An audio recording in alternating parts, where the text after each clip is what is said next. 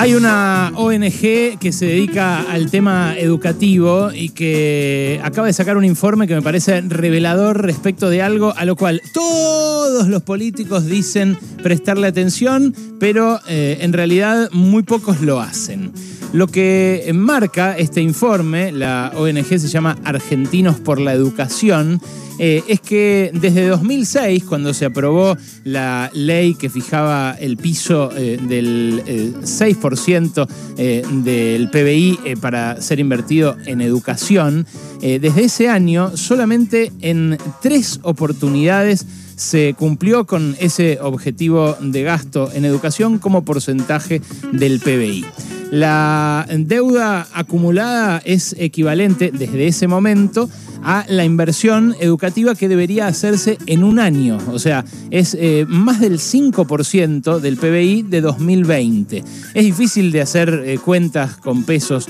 a lo largo de 15 años, porque bueno, se sabe que un peso de 2020 no tiene nada que ver con lo que valía un peso de 2006, eh, y por eso vale la pena hacerla o en pesos actualizados por inflación cada año, o en porcentaje del PBI, o en dólares directamente. Eh, claro, si se hace en dólares puede inducir a, una equivocación, porque depende qué dólar se tome, si el oficial o el paralelo, y por eso me parece que lo mejor que se puede hacer es tomarlo eh, como porcentaje del PBI.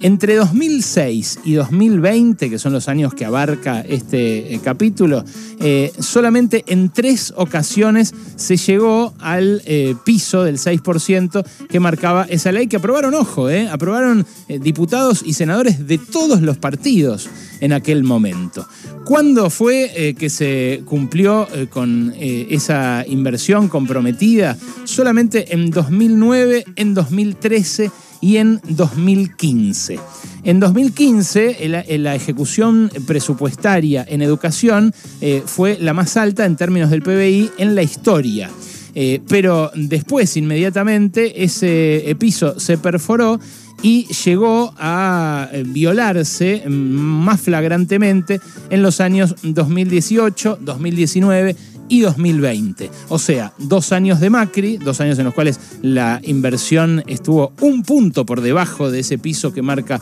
la ley de 2006 y un año de Alberto Fernández que él podrá decir en su defensa, en su defensa fue el año de la pandemia. Yo podría retrucar a eso, el año de la pandemia hacía falta más inversión en educación todavía, por ejemplo, para que eh, los pibitos tuvieran eh, medios eh, para acceder a las clases online, tuvieran sus dispositivos su tablet, su teléfono, eh, su netbook, lo que sea, para acceder a, los, eh, a las clases online, a los eh, folletos, a, a, los formularios, a todo lo que se distribuyó de manera virtual en ese año del horror. Bueno, cuando uno ve entonces en qué años se incumplió más, ve también en qué años se expandió más la deuda, esa deuda con la educación que eh, destaca para mí muy correctamente Argentinos por la Educación que eh, registra el Estado. Esa deuda eh, con la educación es una deuda que se incrementó brutalmente en esos años y que, bueno, no se está recortando ahora lamentablemente cuando uno ve, por ejemplo, el presupuesto 2023 en el cual el rubro que más aumenta, ¿sabes cuál es? No, no es la educación, son los pagos de la deuda. Deuda que se contrajo eh, en buena medida en esos años en los cuales se violaba eh, este piso de financiamiento educativo. Uno de los que eh, llevó adelante el informe, uno de los coautores del informe, es Mariano Narodowski. Mariano Narodowski es un especialista en educación a quien nosotros hemos entrevistado varias veces, que fue ministro de Educación de la ciudad en el gobierno de Mauricio Macri, cuando Macri todavía era intendente en la ciudad de Buenos Aires y que después fue expulsado del macrismo de manera muy confusa en medio del espionaje, los primeros casos de espionaje, ¿se acuerdan? Guillermo Montenegro y demás. Bueno, Narodowski ahora eh, es profesor en la Universidad Torcuato Di Tella y lo que eh, confirma es que, eh, bueno, esa violación del piso se registró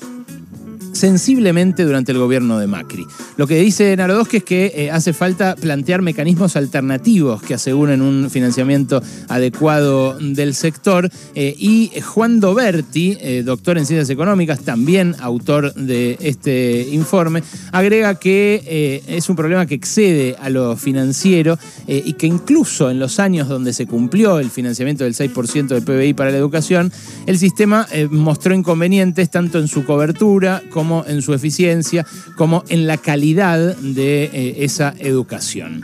Bueno, eh, lo que se ve es que aquella discusión de 2005 no fue saldada, que durante mucho tiempo eh, hablamos de darle más plata a las escuelas, pero no revertimos, por ejemplo, algo que hizo mucho daño a la educación pública, que fue la provincialización del sistema educativo que se traspasó sin los recursos necesarios para financiarlo, cosa que ahora se está discutiendo de vuelta en, en el juicio por la coparticipación y la policía, pero que en materia educativa nadie parece mm, subrayar demasiado. Bueno, eh, son eh, datos preocupantes respecto de un futuro en el cual van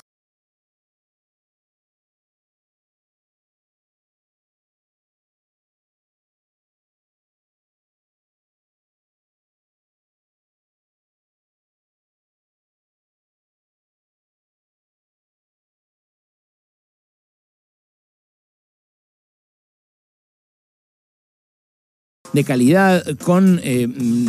eh, mm, eh, con formas de, de, pedagogía, pero también con programas que en muchos casos mm, generan envidia en las universidades privadas, pero que en el largo plazo, cuando uno ve esta falencia de financiamiento y sobre todo cuando ve la hipocresía con la que se trata esto, aprobar una ley y después no garantizar que año a año se ejecute, bueno, mueven más bien al pesimismo. En 15 años se acumuló una deuda de 3 billones y medio de pesos de hoy con la educación. Y eso es algo que me parece deberíamos eh, tomar más en serio a la hora de pensar el país que viene. Pasaron cosas, cosas. Hasta las 16 con Alejandro Berkovich.